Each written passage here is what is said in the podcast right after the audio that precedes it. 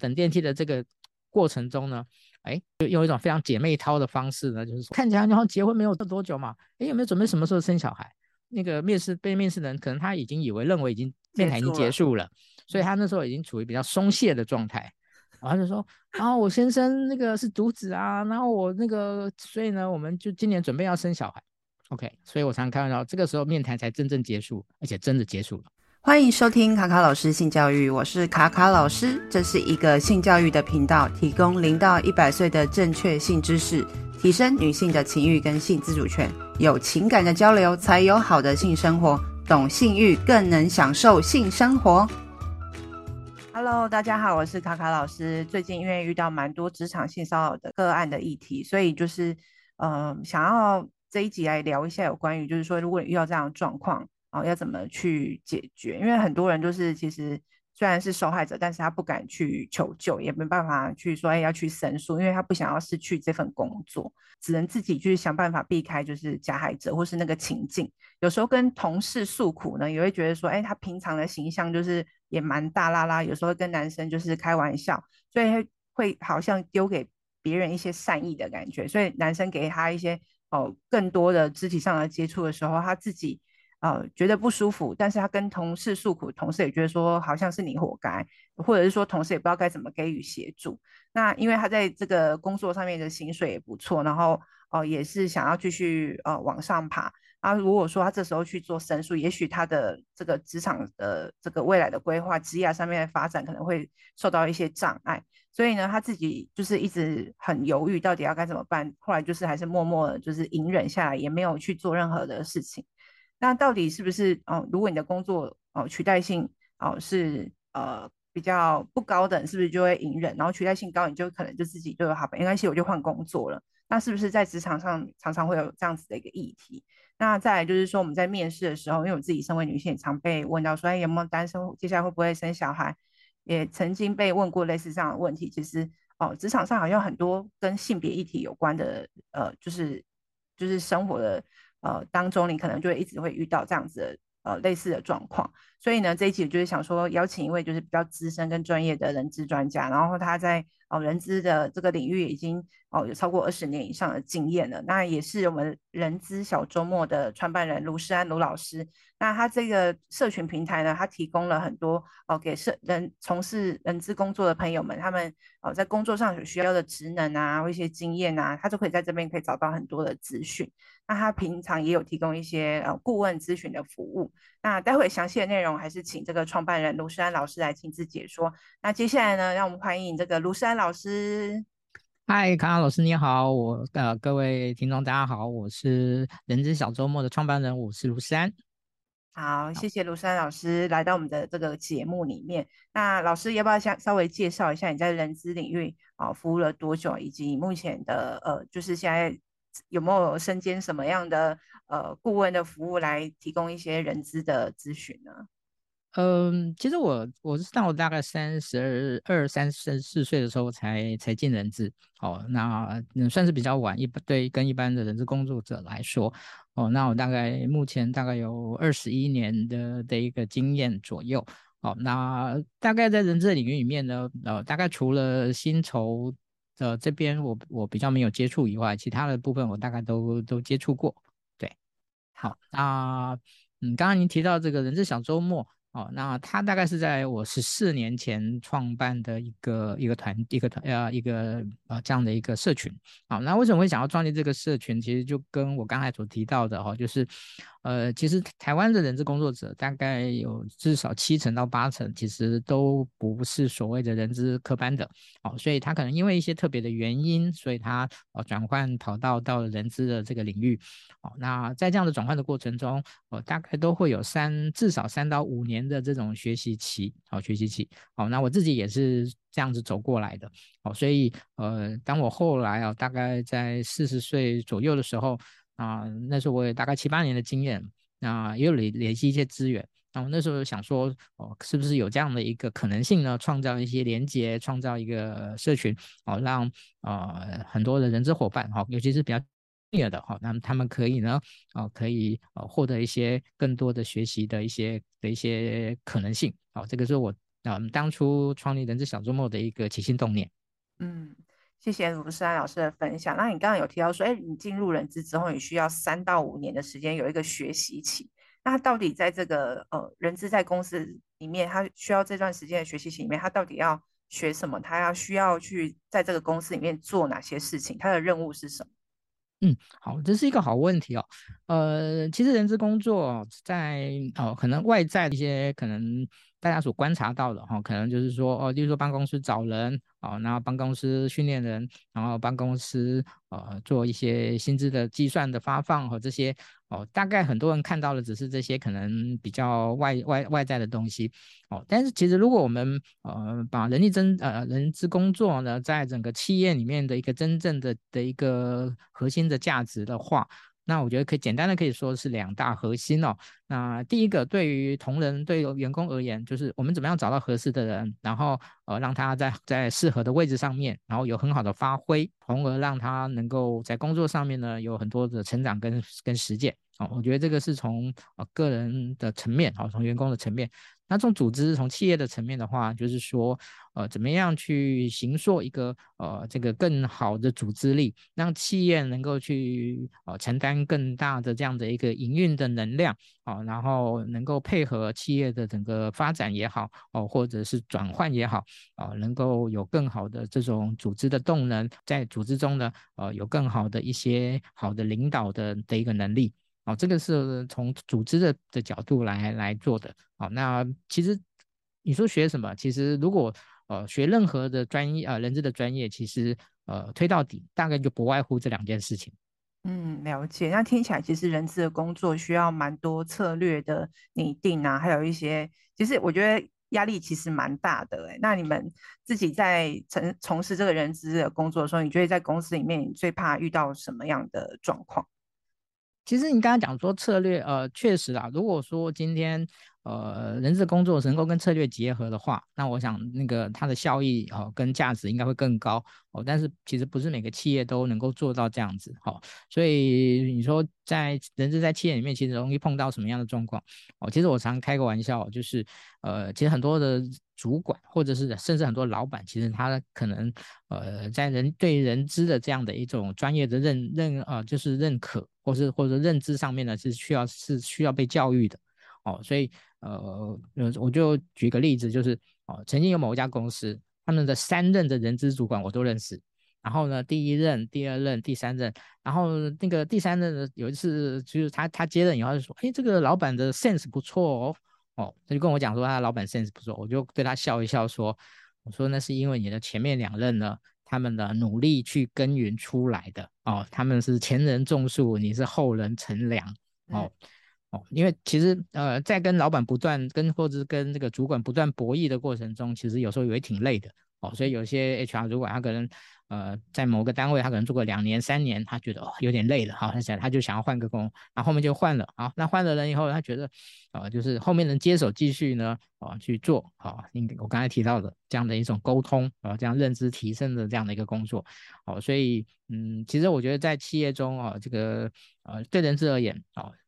要做很多事哦，这个毋庸，这是毋庸置疑的哦。但是我觉得另外一部分就是，呃，要去内部不断的跟啊主管、跟老板哦，就这个人力资源的这样的一种工作的内涵与价值去做沟通。这恐怕是很多人事工作者哦，在呃这个嗯他发展的过程中呢，哦一个必须要学习的一个很重要的课题。嗯，就是你有提到说跟老板去沟通人才的价值啊，或者是训练老板要有一个人资的策略的未来的长远的这个就是规划这样子。那除了这个之外，呃，你觉得在人资在实务上面有没有什么个别的议题是比较容易呃怕遇到的？因为我有一个人资的朋友说，他最怕遇到就是性骚扰，如果很难处理的话，他会他连他自己都想要离职。呃，性骚扰这个议题，呃，确实。一般人是碰到应该都会蛮棘手的哦，因为它是一个可能随时会发生，但是呢，你可能如果你是如果每一个人如果他第一次碰到，我想他怎么样去处理，对他而言都是一件呃他非常不熟悉，然后呃又非常呃敏感的一些一一个议题哦，因为它牵涉到的呃层面非常多哦，除了法律的层面以外呢。哦，其实很多他也要牵扯到的企业里面哦，怎么去看待，以及可能主管、老板怎么去看待这件事情。哦，我想这个确实是 HR 啊，嗯，可能觉得蛮棘手的这样的一一个问题。嗯，对。那其实通常遇到这种议题，大家就会想到一个很重要的法律，就是性别平等工作法，在哦，其实，在职场上是是这个专用的法律嘛。你觉得这件事情，如果说平常在人资，平常跟员工们讲这件事情的时候，你觉得这件事情对呃这件事情对员工来讲是有感的吗？你觉得这个到底有没有效？这样子？性别工作平等法，嗯，其实一般员工大概感受比较不会那么深刻，嗯、哦，那其实很正常。应该说，大多数人平常都不太会感受到法律的存在吧？嗯，除非犯法了，或是你你需要被法律保护的时候，对，除非他权益受损了。哦，他才会对于法律这件事情才会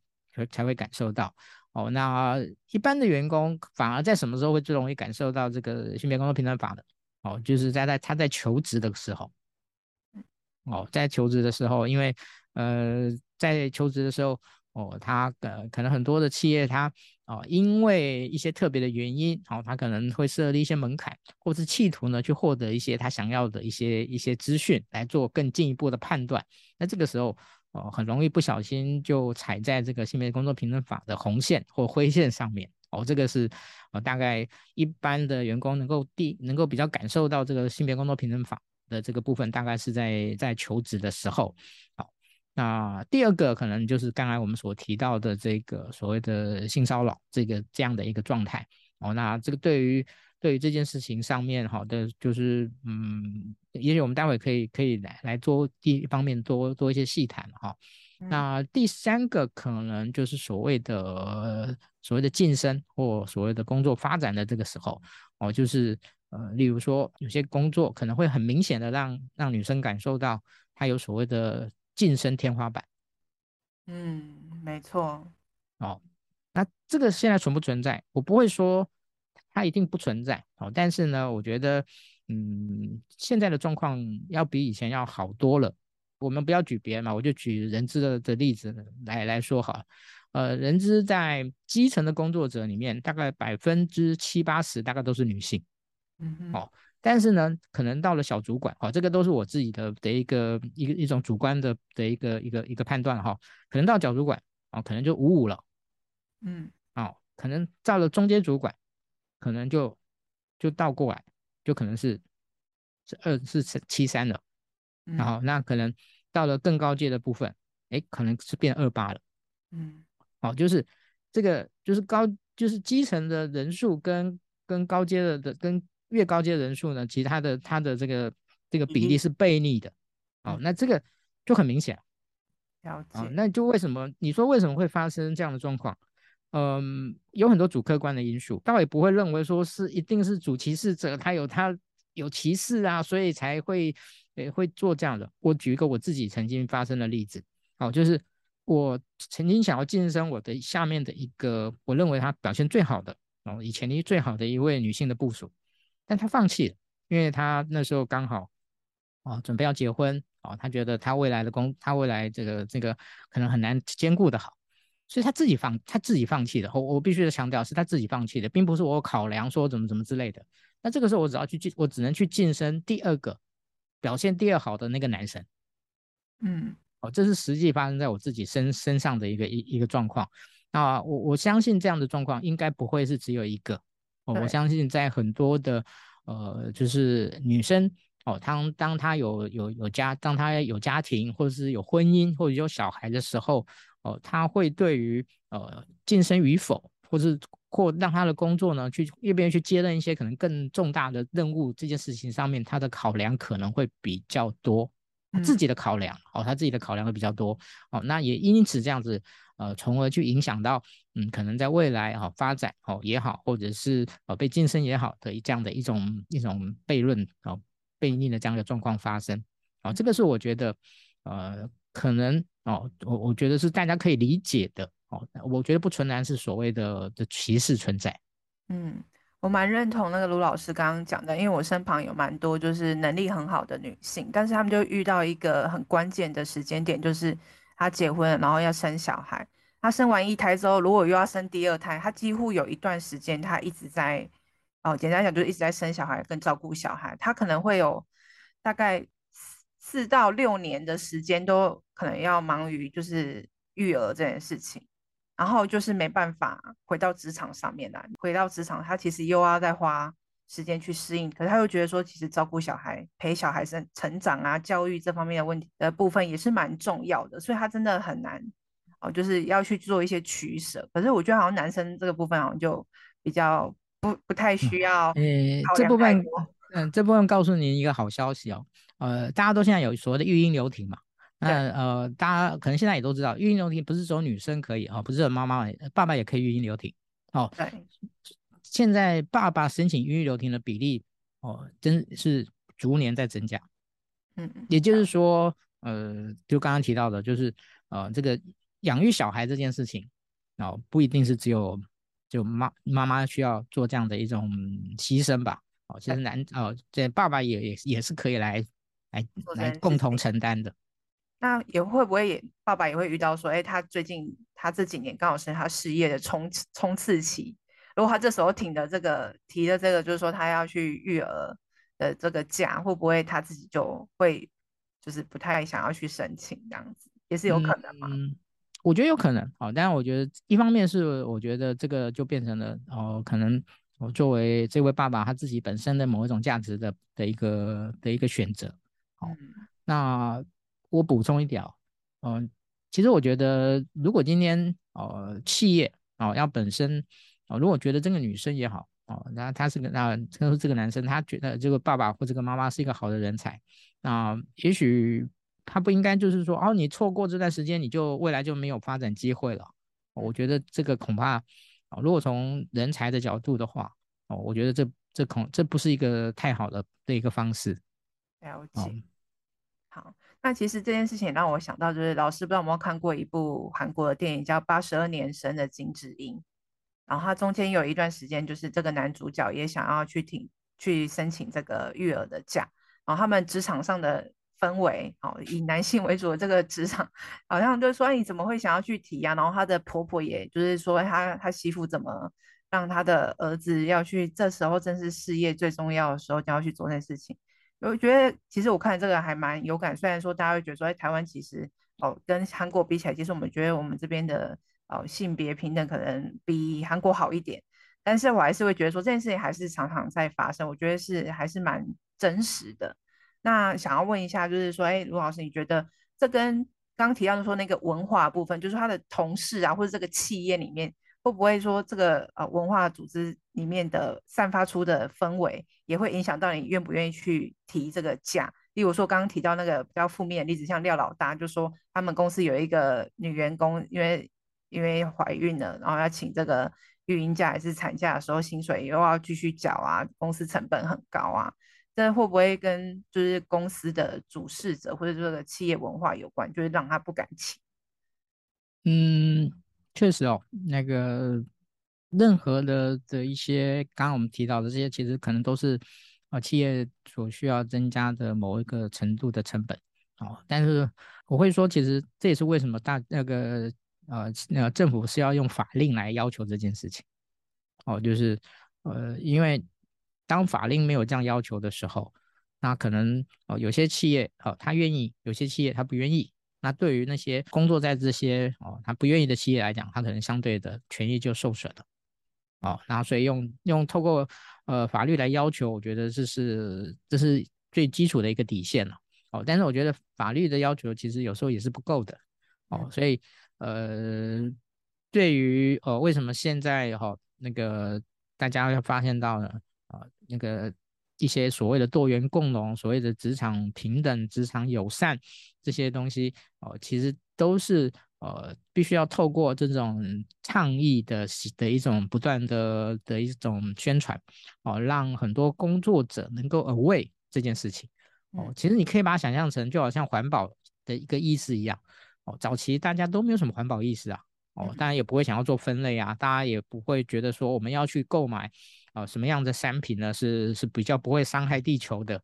哦，这些东西其实都是都透过这种哦环保团体也好，或者是政府的法令也好，不断的这样的一种推动，不断的为呃让大家对于这件事情哦感受到它的意义，感受到它的价值，感受到说这个对于呃我们它是对于我们所有的人都是有有就是有帮助的哦，所以呃其实我常觉得哦就是呃其实职场呃应该是所谓的呃就是。嗯，文明提升的最后的一块领域，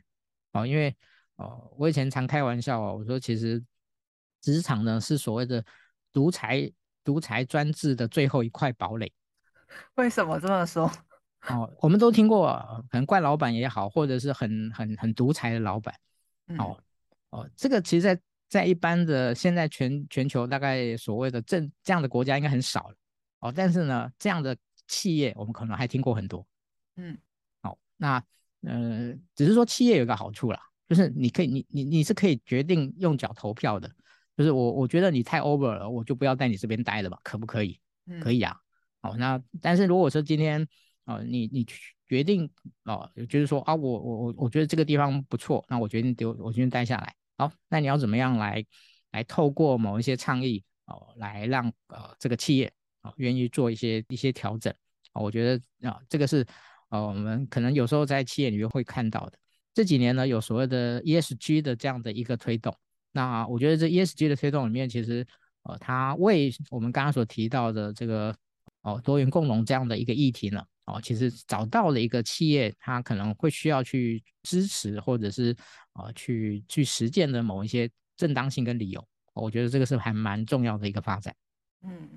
对，我觉得我刚刚虽然举了负面例子，我也我也想要讲分享就是正面的例子，就是啊，我身边也有人就是在那种呃比较大型的企业，就是说他会鼓励，如果说你有生家里有生小孩，生一胎给你一万块，然后帮你的小孩，呃，如果六岁前每个月又再加码，每个月薪水再多给你五千，到孩子六岁。什么？就是有些企业它是会去做这样子的事情，然后会吸引好的人才想要去他们公司上班，也会想要留下来，就觉得说，哦，为这个公司努力是有价值的，他也是愿意支持你。我觉得也是有好的企业愿意去做这样的事情啊。那再就是想要问说，哎，呃，像是，呃，以你的经验来观察，就是说，如果哦，这件事情如果在呃，例如说以性骚扰来讲好了，在职场里里面发生的时候啊，你觉得呃，如果说你的企业的文化是大家都喜欢开黄色笑话的，好，那你是不是在那个环境里面，如果说你虽然说你不舒服，但是你不敢讲，那是不是大家就会一直会有这样子的一个呃，长期以来就会有这样子的算是陋习吗？你觉得会有这样的就是状况发生吗？OK，嗯，其实对于所谓性骚扰的认定这件事情，或者是大家的一种共识的严谨性，其实我觉得是越来越越高。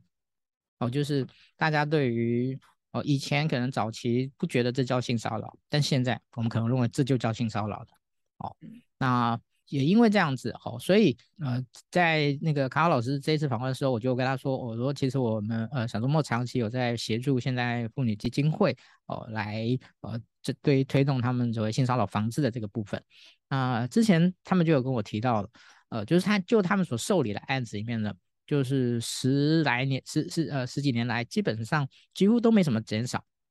哦，嗯，那是都没有进步吗？哦，其实。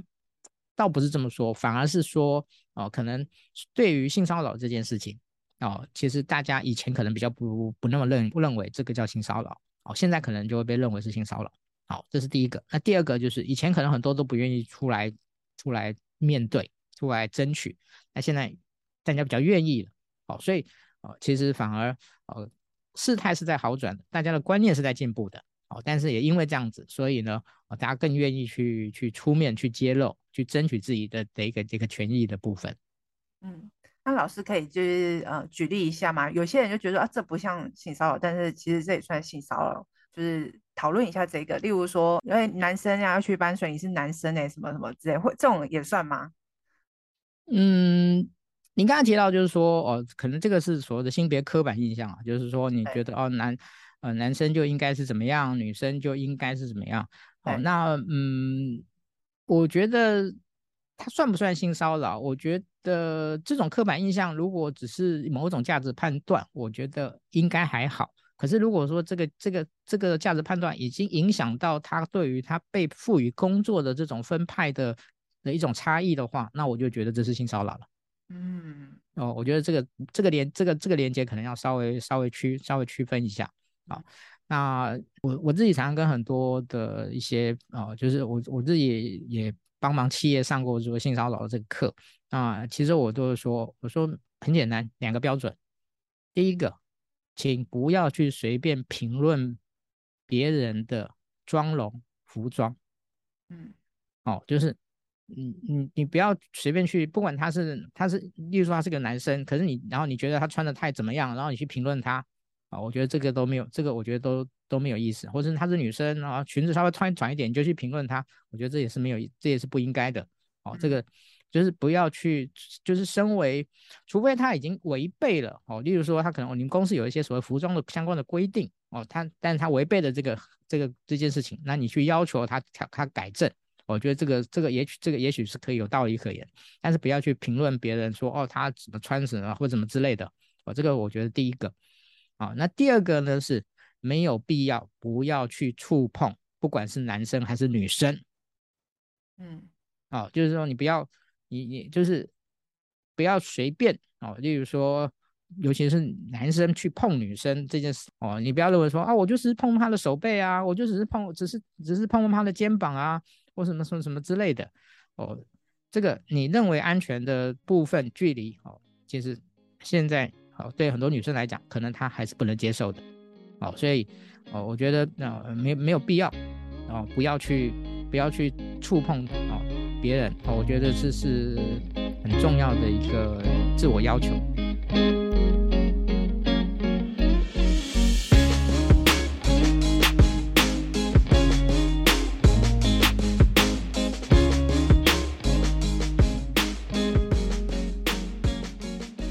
刚刚也有提到说，呃，在现代妇女基金会就是接收到的申诉，呃，或者是一些案例，然后发现说，哎，现在也有一些人会愿意去表达自己的。声音，可是有时候在职场上面，万一你遇到的状况是那个人是你的上司，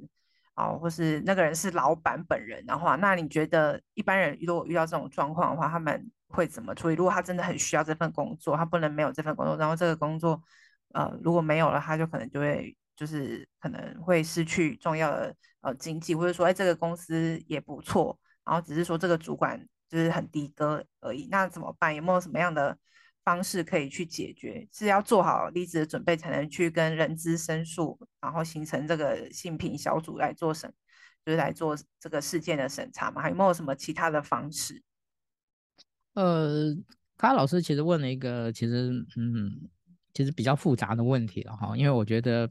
呃，一个人他面他碰到碰到一个性骚扰的状况的时候，呃一个员工，那他是不是已经要他出他来？他来抗议的时候，是不是已经要要抱持的说，我就是准备要离开这家公司了，所以我我出一口气，好，我一定要把这件事情那个搞大，好，让大家让大家那个一个那个来替我还我一个公道。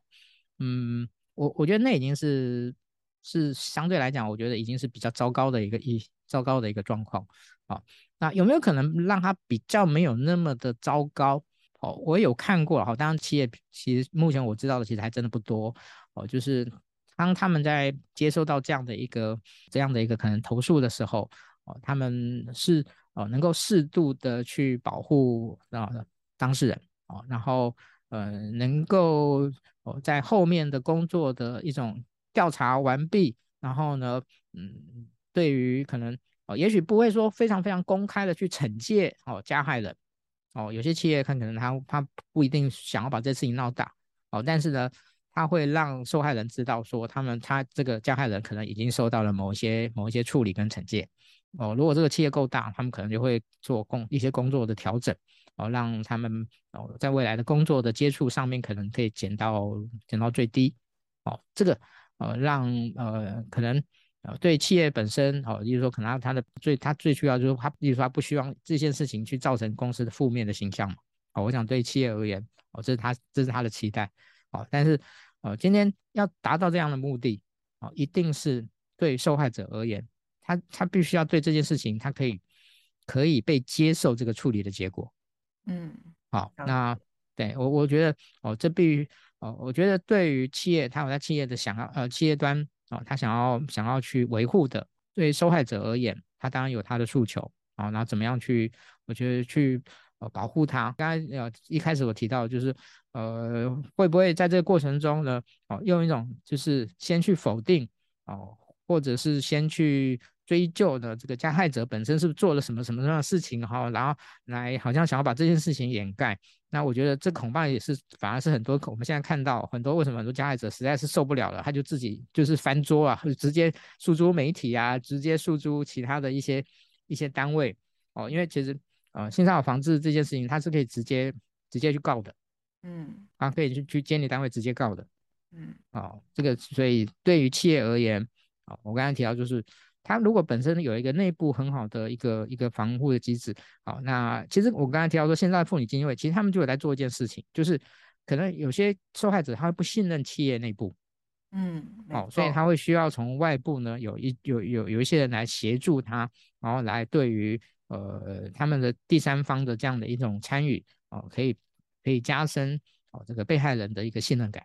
嗯，那可以老师也可以多讲一下，就是现代妇女。啊、基金会他们这边如果说有遇到类似这样的女性，她在职场上面遇到了不公平的待遇，那他们都会怎么协助他们？特别是在例如说心理部分，因为他其实我觉得他们很多时候他们可能也不一定是要报复或是诉诸法律，而是他们很害怕，然后害怕可能有很多种，可能害怕他工作上可能未来会被为难啊，会害怕遇到又遇到这一位呃加害者，或者说哦、其他同事怎么看他，什么等等之类，会有很多的。哦，心理上面的一些担忧跟呃，就是很多很复杂的情绪，比如说这部分的话，呃，就是他们也有在协助吗？呃，现在妇女基金会这边他们的协助，大家可以在我目前了解，大概分几个部分哈。第一个就是我刚刚提到的，就是呃，他们有协助企业做性骚扰防治的一些宣导啊、培训，然后他们也作为就是第三方的协助者啊，例如说啊，例如说这个性骚扰，他们要提供一个房一个电话。哦，一个一个受理的电话，那这个电话是企业受理的，还是可以由这个就是性骚扰妇女这边来受理？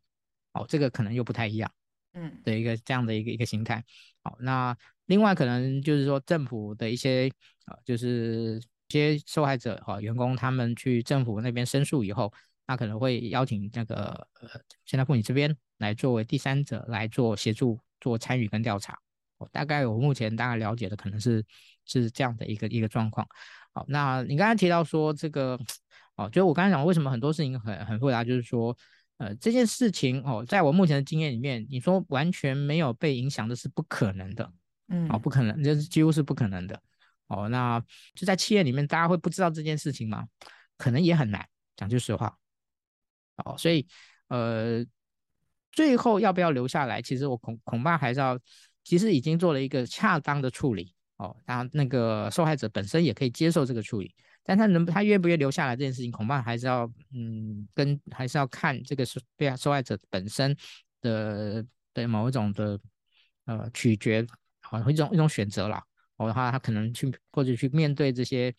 呃这些外在可能对他的一些不一定是不好，可是可能对他短期之内会对他另眼相看这件事情，恐怕是免不了的。嗯。那人资这时候会做什么事情？例如说会让呃公司会提供什么心理咨询的服务、心理咨商啊，或者是说什么，或者说呃在同一个职场好，例如说他是某个部门的，好了，是同个部门的人会一起呃会有一个什么课程或什么的，会协助整个这个就是跟这个事件当中有接触到的所有人会一起有一个什么样的呃处理的一个流程嘛？会有类似像这样子的事情吗？嗯，这个时候其实不，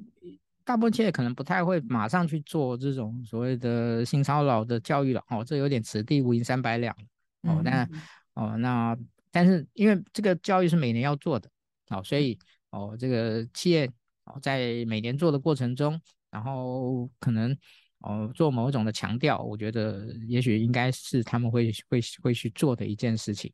好、哦。啊、对于刚才提到受害者本身的这个，嗯，这个协助的部分，哦，那也因为有些公司所有会有所谓 EAP 呃员工协助方案，啊、我想这个是可以配套来来进行的。嗯，了解。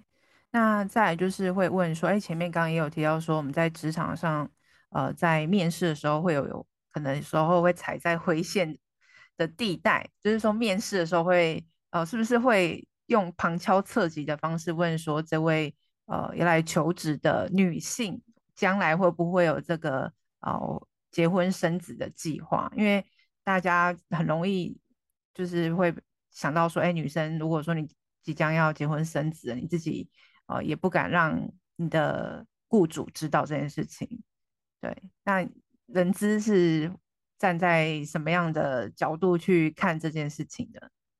好，这个应该这么说，其实大家都说，其实像少子化是是台湾的国安国安已经是国安级的危机了哈。所以，其实我们现在有看到很多企业其实还蛮鼓励所谓的生养小孩的。哦，所以哦，如果他有在鼓励啊，那你说他还还还会去歧视吗？我觉得现我觉得应该可能就就就比较不会。好，我觉得这个先先把比较正面的，我觉得再提出来。好，那另外呢，在我们刚刚有提到留停这件事情哦，哦，那留停这件事情比较麻烦的一件事情是，呃，留停的形态上面，从法理从呃从组织上面来讲的话，其实留停是保留那个工作啊。然后呃，等到他去他去留职停薪，然后在之后他可以再回来这个工作，好，原原原理上是这样子，但在这样这样的过程中，就会出现就是嗯，那这个原来的工作要谁做呢？哦，所以他可能需要去找另外一个人来做，或者把他的工作 share 给大家，哦，所以就会出现呃有些主管哦，有些单位的主管，他们其实对于这个呃留停哦这样的一个状况哦，或者是有些呃怀孕啊相关的这些可能造成的一些一些工作上面的。的一些出勤的不正常，其实他们可能会有一些，嗯，相对比较，嗯，会有一些 murmur 之类的的一些状况。好，那所以他可能会会期待，或者是是希望呢，或明明年跟跟 HR 讲说，呃，希望呢，这个他们在找人的时候呢，我希望能够尽量避免掉哦某些的状况，哦，例如说可能呃很快要要生生育小孩之类的，哦，就是你刚刚所提到的。好，那我。呃，其实这些都现在目前来讲，都我刚刚提到的这些，其实都都不是法律能够允许问的哈。性别工作平等法里面，其实些都不能不准问这些东西。好，所以呃，我有听过哦，就是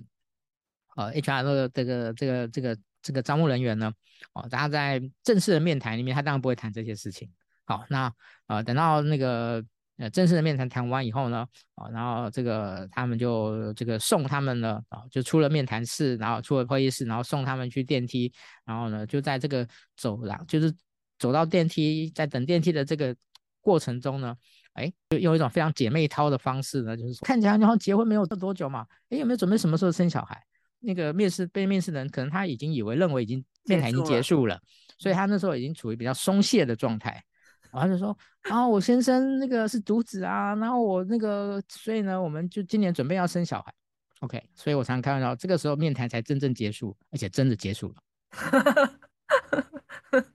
好，我我举一个这样的这样的例子了。好，那你说这个这个其实就我说的，他可能是他就有一点踩在灰线上面。嗯，那这个人资也是要很厉害，真的是要有一些策略的方式去。没有啊，我有可能我已经跟前面跟他谈了一个一个多小时，然后我们这个相谈甚欢嘛。对，相谈甚欢，在对方很松懈的时候 问他这个比较私人的问题就知道了。好，那另外就是这个部分之外，也想要延伸就问说，哎，那呃，如果是在公司有一些资遣的时候，哦，有些可能人力要缩减的时候，会不会因为这个人呃他是呃。呃，家里的经济的主要支柱，例如说这个这个员工他养四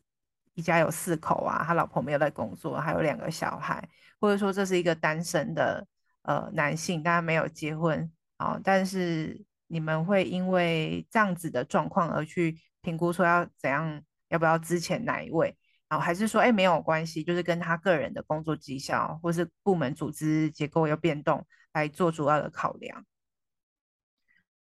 这是一个很有趣的问题哦。那其实，在我们的这个社群里面呢，其实我们有一个有一门课啊，不能是课，就是一个个案的讨论的这样的一个课程。那他就是在决定，呃，我们就模拟了一个呃，就是呃一个单位，一个一个一家公司，然后呢，有个单位呢，它总共有九个人，然后这九个人呢，有每个不同的这样的一种工作的状态、家庭的状态、年龄的这些性别年龄的状态，然后。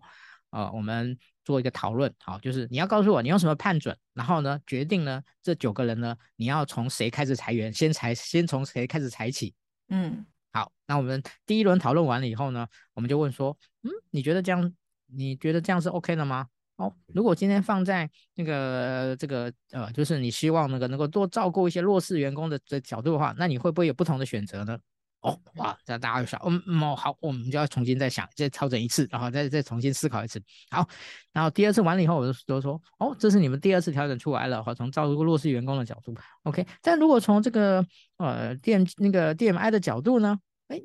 那是不是是这样这样符合 OK 的吗？哦，哎，DMI 的角度，嗯嗯，那可能要重新再调整一下。哦，那好，嗯，所以回应您刚才所提到的一个一个问题啊，就是呃，其实。嗯，对于呃呃企业裁员这件企业裁员这件事情啊，呃，我我觉得每一家公司或者每一个 case 发生一个裁员的 case 发生的时候，哦，其实它都会有它自己的某一些判准存在。嗯，哦，那这个判准呃可能啊，例如说我公司就是要保留哦核心能力、核心的的的一个技术能的员工，那这个是这个如果是这个判准，那对于那些非核心的员工，那就那那就是他裁员的对象了。嗯。这是从某个角度，那如果说今天没有这个问题，是另外一个问题，就是哎，我希望能够去顾虑社会的观感，好，那我可能对于比较弱势的或什么之类的，我可能会希望能够好，那能够去做一个保留，然后哪些人来啊是可以被被处理掉的，然后也可能是哦他然后甚至说哎，我们怎么样让判断是让这些离职员工是比较容是我们认为他比较容易找到找到工作的。嗯哦，比较就是年轻的，那可能是年轻，或可能或其他人聊，所以呃，所以这个这个所谓裁员的的一个判准，其实嗯，每个公每个公司或者每个 case 其实可能都不太一样。OK，也许有时候是派系，好，这个派系的都不要用这样子。嗯，有可能，但是它会衍生出很后续很很严重的问题。OK，这就不好说，因为每个公司的状况不一样。是。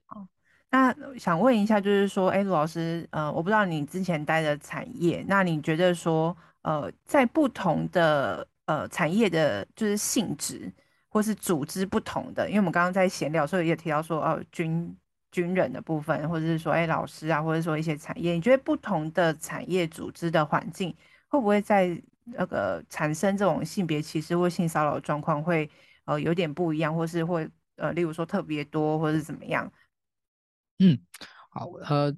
确实，我刚才在跟卡卡老师还没开始之前呢，我们有讨论啊，就是呃，军工教的的一个职场呢，算是非常特殊的职场。好，那我们可能今天比较不能一概而论哈，因为他们有他们的特别的一些一些一些一些状况。好，那呃，我们只今天主要谈的是所谓的我们说企业型的的一个职场。那企业型的职场确实哦，不同的产业哦，一定会有一些一些不同。好，那我我觉得。例如说服务业，我觉得相对而言，在对于这种呃刚刚提到的这些呃性别歧视的这些问题，我觉得相对是少一点的。哦，服务业因为它对于呃工作人口的弹性 range 是比较大的，哦，所以它相对而言，我觉得相对就比较啊、呃、比较比较不会那么的那么的的一个问题那么严重。好，那可能相对来讲，哦制造业哦，尤其是比较。呃，我们说三 K 产业的这种制造业，那它对于呃工作者哦，一定是啊比较偏男性的这样的一个工作的场域的话，那么他们可能对于呃女性工作者的的一个印象，或或者他们能不能去承担这种工作的刻板印象就很重。嗯，哦，当然，呃，从另外一个部分可能而言，就是来真的是有所谓的力气的问题，嗯，或者是一种呃就是某一种呃能力的问题啊，这个我们呃。个别个案我们就不谈了哈。那你说另外其他的一般，例如说现在啊，例如说科技业啊，或者是一些呃软体产业哦，我想这种呃性别的问题相对来讲可能就就少很多哦。例如例如说哦，刚才我们那个多元共融哈，然后 D&I 的这个部分好，其实。大部分法都是从这些科技业哦，这些软体业哦，他们所所发起的哦，作为主要的这样的一个，就是一个核心的一个基一个一个发展的基地，哦，大概是这样子。那我我我每次有机会谈到这个议题的时候，我就要特别推特别推那个赞赞美一家公司哦，这家公司叫无印良品。哦，虽然他们我没有带过这家公司，但是我认识一好一些这家公司的 HR 跟在这家公司任职过的人。那为什么我会特别推崇他？就是呃，这家公司算是对于性别意识以及性别友善这件事情，他们他们是很很有意识的在做这件事情。怎么说？他们有推了什么比较实质的政策？可以分享一些例子吗？呃，最明显的就是他们对同志的宽容度跟友善度非常高。嗯，很需要。哦，这个是他们好，这这就是这家企业哦，他们呃在这件事情上面就是哦，我觉得他们是我刚才提到，就是有很多性别的这种这种歧视或者是某一种的不友善。呃，它是必须要被被不断的去提醒啊、呃，不断的去 aware 的，然后必须要透过内部的呃不断的这种，就是去当有一些当有一个歧视发生的时候，或者有一些认他被企业认为是不当行为的时候，哦、呃，他可能就就必须要被批评、被揭露，然后让其他的同仁知道说这样做是不对的。嗯，了解。那、呃、我觉得他们他们在这个部分就是很勇敢。嗯，了解。那啊，我想要问老师，就是说，因为我有身旁一些啊朋友，或者说我之前的工作经验，如果你是比较偏业务型的，就是你需要对外交流的人，有时候你讲话好像必须哦稍微要风趣一点啊，或者说有时候你遇到的客户可能跟你是不同性别的人，或者跟男生比较多的时候，好像也难免会避免，就是说有时候讲话好像会踩在那种哦好像。有点开黄色笑话的那种边界线上面，就觉得说，哎，是不是呃，在某些职业或是有些环境里面，好像很难避免，就会讲出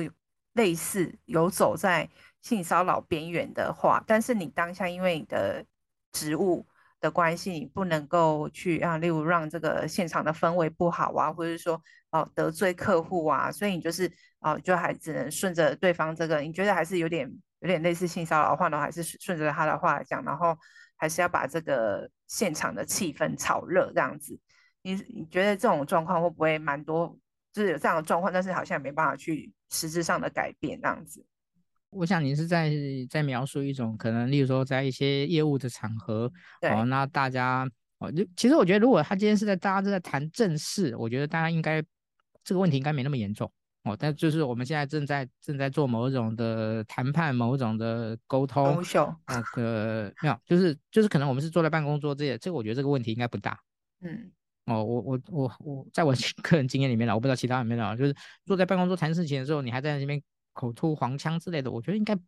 应该不多了。哦，或者在占那个占对方便宜之类的，我觉得这种状况也不多。哦，这种状况很容易发生在嗯，可能在争取业务。或者是业务已经争取好了，让大家在庆功宴的时候，哇，这个，嗯，哦，有时候可能就喝了几杯酒，放浪形骸，然后就有一点 over，就有点 over 掉了。哦，我觉得这个，那，嗯，如果今天是业务工作者，他应该会某一种程度而言，然后只要不过不要太太过分，我觉得他可能都会觉得这是业务工作中他可能必须去承担的必要之恶吧。嗯，哦，我我我觉得我。大概也只能讲到这样子了哦，因为我觉得，诶，那除非他他对他已经造成了人身侵害，那这个时候当然就另当另当别论哦，不然在那种酒酣耳热的时候，你要去讲说呃他这样性骚扰我，有时候是可可能要成立的机会也也就有点困难。嗯，了解。好，那你觉得说以人资的角度啊，如果在公司里面想要推，就是刚刚有提到是 DEI 啊这个部分，就是性别多元共融的环境。你觉得要就是要营造出这种有这种性别意识？虽然说现在大家已经蛮多哦、有这样子的一个观念了，还是有一些公司哦、可能不太会去主动做这种哦、这样的一个就是内部的训练或是讲座。你觉得要怎么样去让员工想要积极参与，然后也不会觉得说啊一直在讲女权自助餐的感觉？哦，我我觉得对企业而言，如果说这件事情，嗯，对它整体的的价值跟效益没事，就是我说整体价值说，对这个公公司的成长或者是啊可能业务的发展有有有帮助的话，哦，可能其他的东西哦，可能站在站在高阶哦，就或老板的立场的话，也许他不会真的想要那么那么大去去推动，哦，那除非说哦，对于这个这些事情可能已经可能造成了。造成了他的某一些困扰，哦，例如说什么样的困扰？呃，其实我觉得那个 DEI 这件事情呢，哦，现在其实我们应该都把它放到所谓的雇主品牌的角度来看待。嗯，哦，了解。哦，就是今天哦，我们现在其他很多的现在企业在找人这件事情上面，其实有很大的挑战跟困扰。哦，大家都在争取好的人才。嗯、那呃，DEI 这件事情，如果呃，如果说今天大家觉得这家公司呢，呃，既不低也不一也不 I，哦，有些人他可能他 可能就他他就不想来了。嗯，哦，所以哦，如果今天如果老板有意识到说，哦，这个性平这件事情呢，哦，是跟哦 DEI 是跟 ESG 哦是有这三者是有这样的串联的，那他就有找他就有他的动力哦，以及企业本身。哦，例如说我这个呃 DEI 做得很好，我的这个性平做得很好，那我把它放到这个呃 ESG 里面的这样的一种呃这样的一个报告书里面，哦。嗯好，那另外我去努力的去行塑这样的一个雇主品牌。啊，我觉得，呃，企业要不要做这件事情，你一定要帮他找到理由，你一定要找到动机。啊，然后这件事情是跟他的整个呃整个企业的发展跟业务的的的成长是有高度关联的，就会做，不然的话我他会问你我为什么要做，嗯，好，我想少数的企业可能是秉持着某一种文化的的一种提升。那像这样太少了哦，它也不足以造成真正的的一个风，真正的一个风潮，或者这样的一个倡议的的一种趋势的的推波助澜。嗯，了解。那除了站在就是企业就是比较高层的主管的角度之外呢，如果是呃组织内比较基层的员工来讲的话，因为我呃之前也曾经在公司里面工作过，如果公司办什么课程，有时候我自己好像也没有那么多的动力。想要积极去参与这个课程，那你觉得像类类似像这种性平的课程，我觉得员工的参与度应该可能不一定会很高。那你觉得有什么方式可以让他们想要来参与呢？嗯，其实这是有一次我跟那个现代妇女基金会那边在聊的时候，我其实给他们一个建议，然后那我觉得这个很多企业也许也可以思考一下，就是呃，其实现在很多的培训，我们都会把它做所谓的游戏化培训。哦，就是说，呃，这个培训，如果你很八股，哦，你好像只是在教训人，那大家可能很多人就不会想要去学习，或者他也不是那么在意。哦，但是，呃，今天如果我们可以把它游戏化，哦，我随便举个例子，好，例如说，呃，三个不同的这个行为，到底哪一个大，呃，就是哪一个，其实已经算是构成了性骚扰的的一个状态，哦，就是做。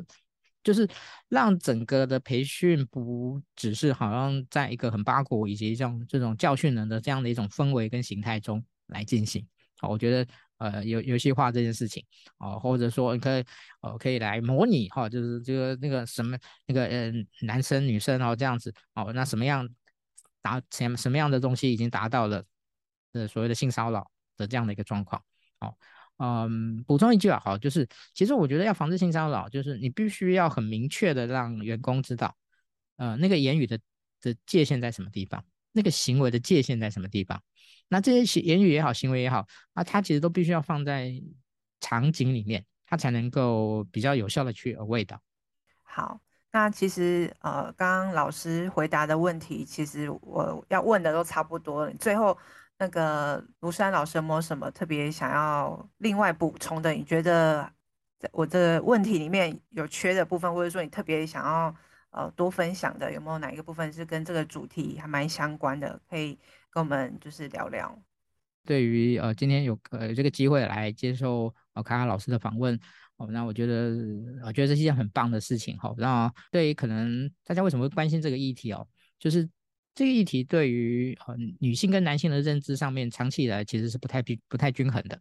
哦，就是呃女生哦，也许是相对关心的哦，但是男生可能对这个议题，除非他自己惹上麻烦了，不然的话他自己可能就不会对这个议题有有什么样的嗯什么样的一个关心，好，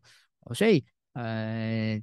对于这个议题的这一个倡导，其实我觉得嗯性骚扰那已经是一定是我说那个已经是下限了。啊、我觉得已经是下限哦。那呃呃，怎么样让大家对于哦，就是就是嗯，在性性别的这件这个议题上面啊、能够很啊、从一种我们刚刚提，我们今天一直提到的啊、这样的一种、呃、多元跟共融的角度啊、来做更多的一些一些思考啊、然后呃，对于呃，在组织中不断的去去除。啊，对于性别中所隐含的一些歧视的成分啊，主动的去去调整啊，我我觉得这才是呃性平啊性平这个意识啊，在企业中呢能够呃有效的去提升的的这样的一种路径了哦，就是。我们不要从教育的角度哈，但是我觉得呃，去让男生啊，让女生知道这个性平这件事情啊，他其实不是去，不是不只是去防范什么，而是去提升。我觉得这才是重点。我想这最后的一个小小补充。嗯，谢谢呃卢珊老师的补充，我觉得后面讲的真的很好，就是提升大家这样有这样的意识，而且刚刚有提到说。在这个讲座的过程当中，例如说用游戏化、用情境的方式去让大家体验是比较有感的。卢珊老师，你们自己应该也会办蛮多的课程或是一些聚会，你要不要也分享一下人资小周末最近有没有什么样的活动可以让大家去参与的？OK。好，那个谢谢卡卡老师哈。那个最后呢，让我有这个时间呢，来跟大家那个介绍一下小周末的一些相关的服务。呃，其实小周末的服务说说穿了也挺简单的，就是呃，我们第一个，我们对于人资工作者，我们有非常多的一些学习的一些课程，好，一些机会，不管是线上或或线下啊，那希望让人资工作者能够在专业上面的不断的去精进跟提升。好，那后来我们呃也有这个这。用呃往两端去延伸啊，就是我们对于很多在学的学生啊，那只要他未来想要往人资的方向去发展，那我们有提供很多的一些学习的这一项的专案。哦，例如说我们有个线上新人团啊，让这些不管你是在台湾身处哪哪哪一个哪一个地方啊，他都可以有机会来做这样的一个一个学习跟参与。那我们会希望能够去呃，就是让更多的高素质的高潜力的 HR 呃的一些年轻人能够进入 HR 的领域啊，这个是我们往下延伸扎根的部分。好，那另外往上的部分的话，就是我们呃对于啊这个企业的服务。的部分，我们在最近这讲这两年呢，也开始展开了啊，不管对于企业的呃内部的训练啊，企业的一些顾问案的这样的一个协助，以及呢企业的人才的一些招募啊，一些高阶人才招募，那也是我们在这两年已经开始在在做的一个部分。好，那我们希望能够透过这样的往下延伸、往下扎根以及往上提升啊，能够呃对于人资的一个发展。啊，能够有更多的帮助。好，我们以前的 slogan 叫做“点亮分享，及时薪传”。那么说，我们现在正在思考我们的一个新的 slogan。那这个 slogan 可能会叫做“就协助 HR 成往成功的路径上面前进”。啊，当然还没有，我还没定下来，但是大概意思是往这个这个意意思在改变。好，我们这是我们希望能够在未来能够去走的路。好，谢谢康康老师。好，谢谢卢珊老师的分享。那我们今天节目就到这边了。好，谢谢大家。